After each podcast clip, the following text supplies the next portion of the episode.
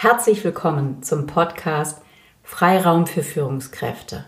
Dein Podcast für mehr Klarheit und Freiraum in deinem Leben. Schön, dass du wieder dabei bist. Heute geht es um das Thema Gefühle und die mutige Erlaubnis zu fühlen. Was meine ich damit? Das Feedback zu meiner letzten Solo-Folge mit dem Titel Ich kann nicht mehr hat mich erstaunt. Viele von euch haben sich gemeldet und haben mir sehr wertschätzend rückgemeldet. Mensch, mich hat erstaunt, dass du dich so öffnest, dass du dich so verletzlich zeigst. Offenbar scheint es für viele irritierend zu sein oder überraschend, dass ich so offen geteilt habe, wie es mir in bestimmten Phasen meines Lebens ging, dass ich mich schwach gefühlt habe. Und das hat mich beschäftigt, dieses Feedback. Da habe ich noch mal ein bisschen mehr drüber nachgedacht, bin noch mal in Bücher reingegangen, habe noch mal einiges gelesen und auch TED Talks gehört. Und das, diese Gedanken möchte ich gerne mit dir teilen. Was hat es eigentlich mit diesen Gefühlen auf sich? Warum tun wir uns so schwer, Gefühle zu teilen? Beziehungsweise erster Schritt, warum tun wir uns so schwer, selber reinzuschauen bei uns? Und warum ist es wichtig? Wofür ist es wichtig? Und wie machen wir das? Und dann auch gern der Transfer, das ist ja hier keine Therapie, in die Wirtschaft, ins Unternehmen, in deine Rolle als Führungskraft. Wie geht es dir? Wann hat dich das zuletzt jemand gefragt? Wahrscheinlich gerade erst vor kurzem. Diese Frage stellen wir sicherlich zigmal am Tag. In Telefonaten, in Videocalls, bei Begegnungen. Doch selten interessiert uns wirklich, wie es den anderen geht, denn es würde uns ja auch aufhalten, wenn er seine komplette Seele, sein ganzes Inneres uns auskehren würde. Und selten schauen wir, glaube ich, wirklich bei uns rein in dem Moment und teilen, was da gerade hochkommt. Die Antworten sind häufig, okay, alles super, es muss. Manche sagen auch, schlechte Menschen geht es immer gut. Oder aber auch busy, im Stress, Warum lohnt es sich da mal wirklich reinzugehen? Warum lohnt es sich, sich selber mal wirklich zu fragen, wie geht es mir jetzt eigentlich?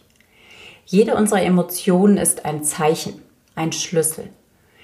Du kannst dir Emotionen vorstellen wie Datenträger. Denn diese Emotionen haben einen Job. Sie sollen uns die Rückmeldung geben, uns zu helfen, zu warnen, zu zeigen, wie es uns geht und was uns wichtig ist. Früher haben Emotionen und Gefühle unser Überleben gesichert. Die Angst hat uns gesichert, dass wir nicht vom Säbelzahntiger aufgefressen worden sind. Aber auch heute noch haben unsere Gefühle und Emotionen einen Job. Wir alle haben immer wieder mal die Tendenz, Gefühle zu beurteilen und gehen davon aus, dass es gute und schlechte Gefühle gibt. Die guten sind Zufriedenheit, glücklich sein, vielleicht auch sowas wie Überschwang, Verbundenheit zu spüren. Die schlechten dagegen Traurigkeit, Frust, Enttäuschung, Resignation, Wut zum Teil, aber auch Scham. Dass wir selber Gefühle beurteilen, hilft uns nicht wirklich, an sie ranzukommen. Denn was wir dann meist machen, ist diese schlechten Gefühle wegzudrücken, sie abzuwürgen, sie zu ignorieren. Doch das hilft uns nicht weiter. Wie wir mit unserem Innenleben umgehen, beeinflusst jeden Aspekt, wie wir leben, lieben, aber auch führen, andere Menschen führen oder unsere Kinder erziehen. So sagt Susan David es in ihrem TED Talk zu diesem Thema. Susan David ist Psychologin und Autorin und sie hat zu dem Thema Emotional Agility geforscht und auch ein Buch dazu herausgegeben.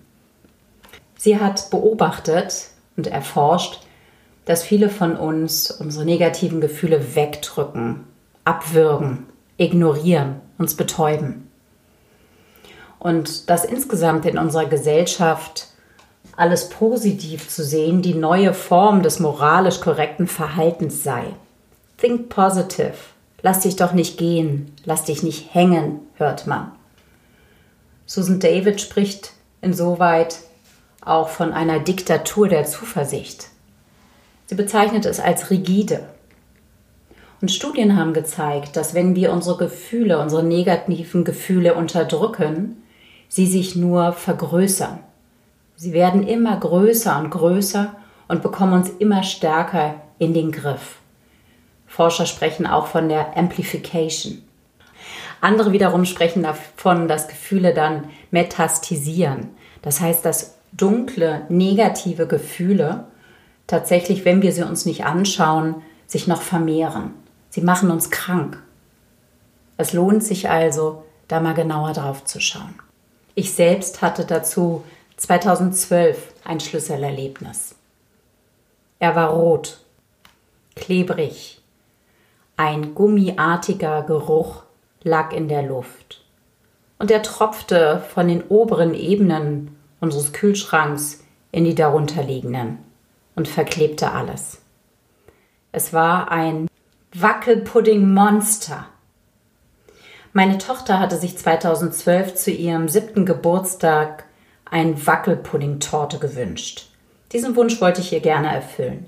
Ich hatte also Wackelpudding selber gemacht, in eine Glasschüssel gefüllt, diese Glasschüssel gestürzt bereits auf einen Teller und das ganze Werk, so wie es war, leider noch etwas heiß, in den Kühlschrank gepackt. Der Wackelpudding, noch leicht flüssig, floss daraufhin über die Ränder, über die Etagen des Kühlschranks aus der Tür heraus. Ein grausamer Anblick. In mir zerbrach in dem Moment etwas. Ich setzte mich in der Küche auf den Fußboden und fing hemmungslos an zu weinen. Komplettes Desaster. Was in dem Moment tatsächlich passierte, war, dass eine Maske zerfiel, dass ich mir eingestehen musste, dass ich nicht mehr konnte, dass ich keine Kraft mehr hatte und für so einen Blödsinn wie eine Wackelpudding-Torte, die zum Wackelpudding-Monster wurde, einfach keine Kraft mehr hatte. Meine bisherige Fassade läuft doch, alles gut, ich funktioniere, zerbrach. Zu dem Zeitpunkt musste ich auf meine Gefühle gucken, musste ich mich mit meinem Innenleben beschäftigen. Es holte mich so kraftvoll, so machtvoll ein, dass ich nicht anders konnte, als anzuerkennen, ich kann nicht mehr, ich fühle mich schwach, ich brauche jetzt Hilfe. Obgleich das unglaublich schwer und schambehaftet für mich war, dies zuzugeben. In dem Moment habe ich mir die Erlaubnis gegeben, in mich reinzufühlen, wirklich drauf zu schauen, was da ist, es nicht weiterhin zu ignorieren sondern, wenn man so will, in den Schmerz reinzugehen. Es gibt einen sehr schönen Spruch, der das wunderbar zusammenfasst. Name it and you can tame it. Hear it and you can heal it. Benenne es und du kannst es zähmen. Höre es und du kannst es heilen. Darin stecken schon die ersten wichtigen Schritte, wie wir mit schwierigen Emotionen umgehen können um diese tatsächlich zu heilen und mit diesen umzugehen. Benenne, also wirklich die Emotionen benennen, sie zu labeln, ihr einen Namen zu geben und damit auch etwas Abstand zu der Emotion zu schaffen, reinzuhören, warum geht es mir so, was ist der Grund, um dann daran zu gehen und es zu heilen. Warum ist diese Heilung, diese Auseinandersetzung mit den herausfordernden Gefühlen so wichtig. Wenn wir Emotionen nicht bearbeiten, verarbeiten, dann bleiben wir darin stecken und dann kommen sie immer wieder. Ihr kennt das vielleicht von dem Gefühl Trauer. Dort ist ja erwiesen, dass man durch einen Trauerprozess durch muss, dass man Trauer verarbeiten muss, weil man sonst darin feststecken wird. So ist es aber auch mit anderen heftigen Reaktionen, wie Schockzustände, Rückschläge, traumatische Erfahrungen. Man kann sich das bildlich so vorstellen, je stärker die innerlich empfundene Emotion ist, desto mehr wird im Gehirn quasi ein Schnappschuss von diesem Bild in der Vergangenheit gemacht. Das ist eine sogenannte Langzeiterinnerung, die wie ein holographisches Bild in der neuronalen Architektur in unserem Gehirn verhaftet ist. Und dann stecken wir da fest.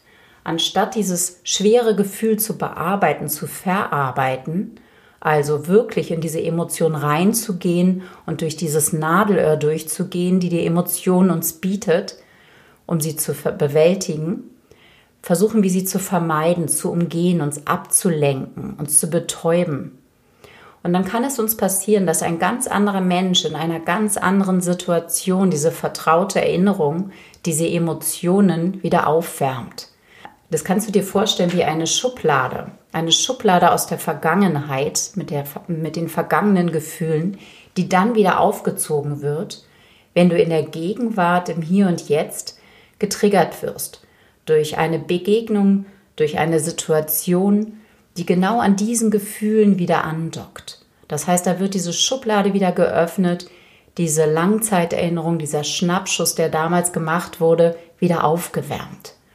Und, und in unserem Körper bewirkt es das, dass dieselben chemischen Substanzen im Gehirn und im Körper produziert werden, wie wenn wir in der Vergangenheit in dem Moment wären. Das heißt, dem Körper wird quasi durch diese chemische Reaktion vorgespielt, wir wären wieder in der Vergangenheit. Wir erleben diesen Moment nochmal. Wir wärmen ihn ständig auf. Und von daher ist es so wichtig, in diese schwierigen, herausfordernden Emotionen wirklich mal reinzugehen, um dann durch dieses Nadelöhr durchzukommen, sie zu verarbeiten, sie zu bearbeiten und sie letztlich auch loszuwerden. Weil ansonsten viele andere Situationen dies wieder triggern können. Und so wirst du Opfer deiner Emotionen. Du erinnerst dich vielleicht an die Folge 4, wo ich auch darüber sprach von der Fremdsteuerung in die Selbststeuerung. Darum geht es letztlich auch hier. Nicht Opfer deiner Emotionen zu sein, sozusagen deiner Vergangenheit, sondern wirklich in die Gegenwart zu kommen, indem du die vergangenen Emotionen bearbeitest und verarbeitest. Und das finde ich auch super spannend. Aktuelle Studien weisen nach, dass unsere Emotionen mit unseren Erlebnissen und unserer Kultur verbunden sind. Das heißt, das, was du im Leben erlebt hast, prägt einfach deine Emotionen. Deine Emotionen sind Biografie geprägt. Das heißt jetzt nicht, dass wir alle eine langwierige Therapie machen, um dort sozusagen den Keller auszuräumen. Das muss nicht sein.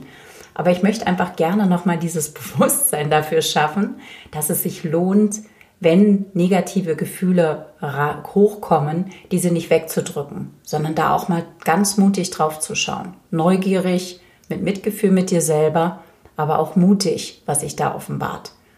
Und in der aktuellen Phase, in der Corona-Zeit, ist es ja auch nicht so einfach. Ich könnte mir vorstellen, dass es vielen von uns so geht wie mir, dass man da auch viel hadert. Die Zeit hat auch einige Vorteile, man kann zum Teil mehr zur Ruhe kommen, aber diese viele Video-Online-Präsenz macht auch was mit einem. Die Zwischenzeiten fehlen. Das, was man früher an Reisezeiten hatte, fallen vielleicht weg. Man sitzt mehr vor diesem Computerbildschirm. Die persönlichen Begegnungen fehlen, die Berührungen fehlen zum Teil, wenn man alleine lebt und keine Partnerschaft hat. Das alles macht was mit uns. Und häufig ist es unsere Tendenz, diese Gefühle wegzuschieben, wird schon, ist jetzt halt so, muss man hinnehmen und vielleicht sogar auf andere runterzuschauen, wenn man denkt, pff, mein Gott, die sind aber schwach. Also da diese Angst, sich anzustecken oder auch dieses Jammern darüber, dass man jetzt niemand mehr sehen kann, das eher wegzudrücken. Da wirklich, wirklich mit klarzukommen, da lohnt sich aber tatsächlich mal zuzuhören, reinzuhören, bei sich selbst reinzuhören. Wie also können wir das machen? Wie können wir mehr auf unsere Gefühle achten? Studien zeigen, dass die radikale Akzeptanz unserer Gefühle die Basis von Resilienz ist, tatsächlich hinzuschauen. Denn schwere Gefühle gehören zum Leben dazu. Das ist inklusive, es ist Teil unseres Lebens. Und da kann unheimlich helfen, genau zu labeln, wie es in diesem Spruch heißt, name it and you can tame it. Also tatsächlich drauf zu schauen, welches Gefühl ist das jetzt? Stress ist häufig wirklich ein Oberbegriff für andere Gefühle, die darunter liegen. Zum Beispiel für Enttäuschung, dass unser geplanter Sommerurlaub nicht geklappt hat. Oder aber auch Stress kann auch dann empfunden werden oder so bezeichnet werden, wenn wir unter Druck stehen, wenn wir schnell etwas fertig werden müssen. Stress bezeichnen wir aber auch, wenn wir traurig sind. da mal genau drauf zu schauen und zu gucken, was ist das Gefühl, was da drunter liegt. Worum geht es da eigentlich? Susan David spricht davon, mit Neugier, mit Mitgefühl, mit sich selbst da drauf zu schauen und auch den Mut zu haben, da reinzuschauen, um dann wirklich werteorientiert zu handeln. Denn häufig sind Emotionen Signale auf unsere Werte, sind damit verbunden, was dir wirklich wichtig ist. Und sie sagt sehr passend, finde ich, Mut ist nicht die Abwesenheit von Angst, sondern Mut ist, trotz Angst weiterzugehen, sich selbst zu sehen und damit auch andere zu sehen. Durch diesen Schritt, das Gefühl zu labeln, dem Ganzen einen Namen zu geben, kannst du auch einen Abstand schaffen, so ein bisschen auf so eine Metaebene zu kommen. Da fällt mir wieder das Zitat ein, was ich schon mal in diesem Podcast zitiert habe, was für mich einfach auch ein Schlüssel für diese Eigenverantwortung, für diese innere Freiheit ist, für Selbstführung. Das Zitat von Viktor Frankl. Zwischen Reiz und Reaktion liegt ein Raum. In diesem Raum liegt unsere Macht zur Wahl unserer Reaktion. In unserer Reaktion liegt unsere Entwicklung und unsere Freiheit. Zu dem Thema, wie kann ich mit den Gefühlen besser umgehen, wie kann ich mir das anschauen, möchte ich dir noch einen ganz spannenden Buchtipp geben. Und zwar Dr. Mark Brackett, Permission to Feel. Das Buch ist bislang leider nur auf Englisch erschienen. Mark Brackett auch im Interview mit Brené Brown in ihrem Podcast. Die Links dazu findest du in den Show Notes. Dr. Mark Brackett ist selbst Professor an der Yale University und leitet das Child Study Center für emotionale Intelligenz. Er forscht und trainiert mit Kindern, aber auch mit Erwachsenen zu dem Thema emotionale Intelligenz. Er selbst ist da inspiriert durch seine eigene Geschichte, denn er hatte eine sehr fordernde Kindheit.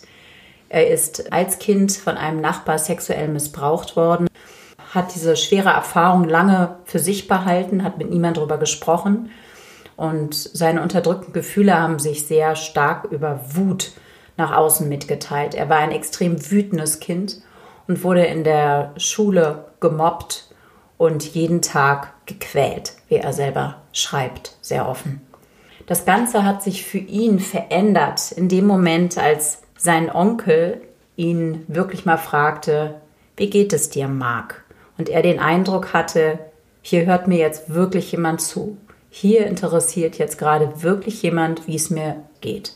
Und er hat sich geöffnet, ihm von dem Missbrauch erzählt und ihm auch über die anderen Themen erzählt, über das Mobbing und was er tagtäglich erfährt. Und für ihn war es tatsächlich ein Riesen-Switch, eine Riesenveränderung, dass er sich mitteilen konnte, dass er selber zugelassen hat, diese Gefühle hochkommen zu lassen, sie nicht mehr runterzudrücken. Inspiriert durch seine persönlichen Erfahrungen hat er jahrzehntelang zu dem Thema geforscht. Er hat die Methodik Ruler entwickelt. Ruler steht für die Anfangsbuchstaben der Worte, die seine Methodik auszeichnen. Es sind fünf Schritte. R für Recognize, U für Understand, L für Labeling, E für Expressing und R für Regulating. Letztlich diese Schritte wie auch in dem Satz Name it and you can tame it, hear it and you can heal it.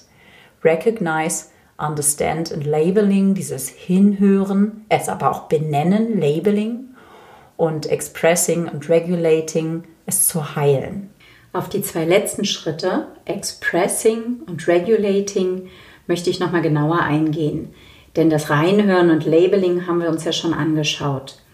Express sich mitteilen, also die Gefühle zuteilen und auch um Hilfe zu bitten. Sich mitzuteilen, über unsere Gefühle zu sprechen, ist ja gesellschaftlich eher unüblich.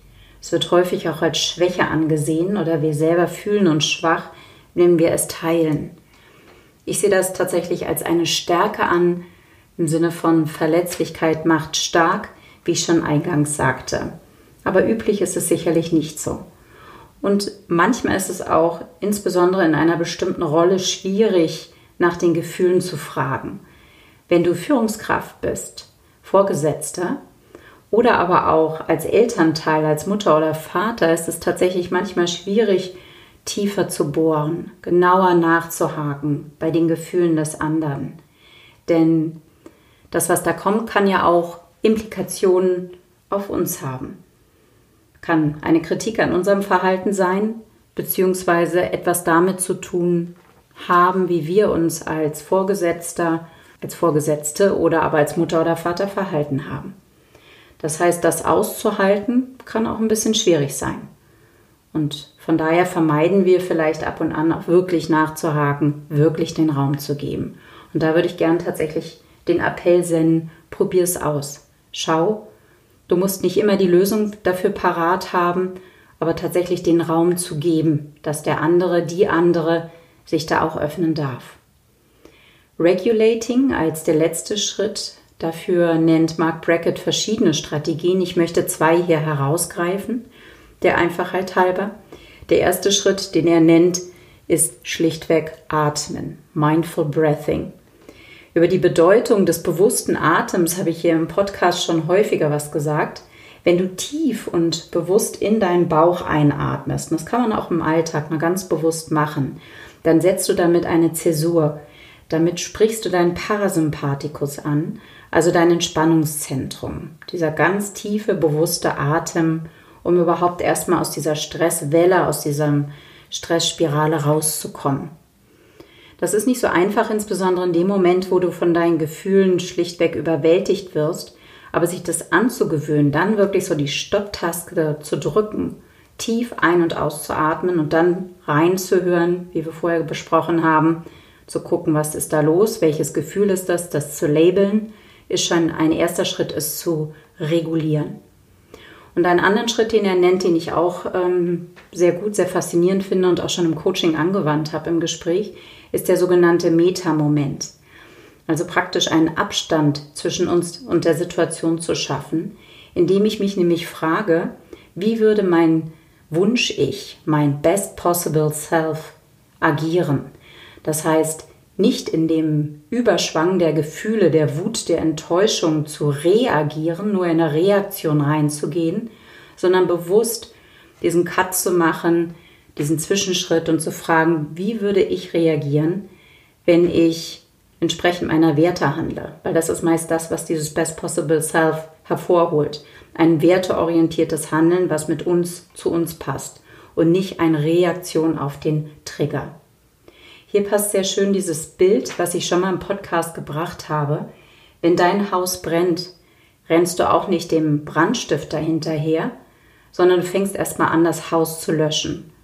Und ich finde, das passt hier auch ganz wunderbar, wenn du merkst, dass deine Gefühle dich überwältigen, Wut, Enttäuschung, was auch immer, schwierige Gefühle, dann kümmere dich erstmal um dich selbst. Dann schau, was du brauchst, hör rein, anstatt nach außen auszuschlagen, wie es häufig doch unsere Reaktion ist. Ich finde es immer wieder spannend, wenn ich mit Klienten arbeite, höre ich häufig, ich habe keinen Zugang zu meinen Gefühlen. Ich bin eher so der Kopfmensch. Das verstehe ich gut. Das ging mir lange auch so. Ich bin durchaus verkopft. Ich bin viel in meinem Kopf. Ich denke, das habe ich auch gelernt. Aber in den letzten Jahren ist es mir immer einfacher gefallen, durch meine Erfahrung auch wirklich ins Gefühl reinzugehen. Immer mehr in diese Selbstreflexion reinzugehen, sich mit mir selbst zu beschäftigen. Das macht einen erstmal vielleicht ein bisschen Angst. Ist ja so, als würde man die Pandora-Box öffnen weil man nicht so richtig weiß, was kommt da alles hoch. Aber letztlich kann ich versichern, kommt dann das Gefühl eher, ich fühle mich nicht mehr so ausgeliefert, ich habe es besser im Griff, ich weiß jetzt besser damit umzugehen. Es lohnt sich also. Warum ist das Ganze relevant, auch im Führungskontext, in Unternehmen, in der Wirtschaft? Was haben Emotionen bei der Arbeit zu suchen? Die jährlich stattfindende Gallup-Studie, der Engagement Index, kommt dazu, dass 14 Prozent, das sind über 5 Millionen der Beschäftigten, bereits innerlich gekündigt haben und keine Bindung zum Unternehmen haben. Emotionen zu zeigen und sich sicher zu fühlen, diese zeigen zu können, bedeutet auch authentisch zu sein, sich selbst mit zur Arbeit bringen zu dürfen. Und Studien haben auch bewiesen, dass der, die Auseinandersetzung mit den eigenen Gefühlen und mit denen von anderen, also diese emotionale Intelligenz, Kreativität steigert, Innovation, die Zufriedenheit, die Entscheidungsfreude und auch die Resilienz und Beziehungsfähigkeit. Viele, viele Punkte, die wirklich wichtig und markant heutzutage sind. Das heißt, emotionale Intelligenz heißt kein Kuschelkurs. Es heißt nicht der Nice Guy oder The Nice Woman zu sein, sondern es ist wirklich auch die Fähigkeit, kritisches Feedback zu geben, aber mit Blick auf die Gefühle des anderen, dies wahrzunehmen, damit umzugehen, es anzusprechen. Spannend insoweit auch eine Initiative, die gemeinsam mit Unternehmen der Stifterverband und McKinsey erstellt haben, der sogenannte Future Skills Framework. Danach wurde der aktuelle Kompetenzbedarf von Wirtschaft und Gesellschaft ermittelt. Der Framework definiert Future Skills als Kompetenzen, die in den kommenden fünf Jahren für Berufsleben und der gesellschaftliche Teilhabe deutlich wichtiger werden.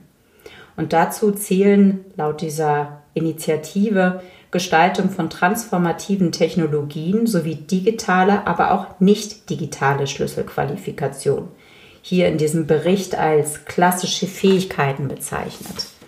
Und als klassische Fähigkeiten werden dort so etwas wie Problemlösungsfähigkeit, Kreativität, unternehmerisches Handeln und Eigeninitiative, Adaptionsfähigkeit und Durchhaltevermögen.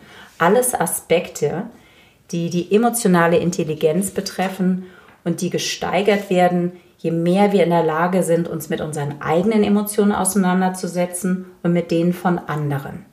Es ist also auch im Wirtschaftskontext, in Unternehmen und als Führungskraft wichtig, damit umgehen zu können. Welche Tipps habe ich noch zum Schluss?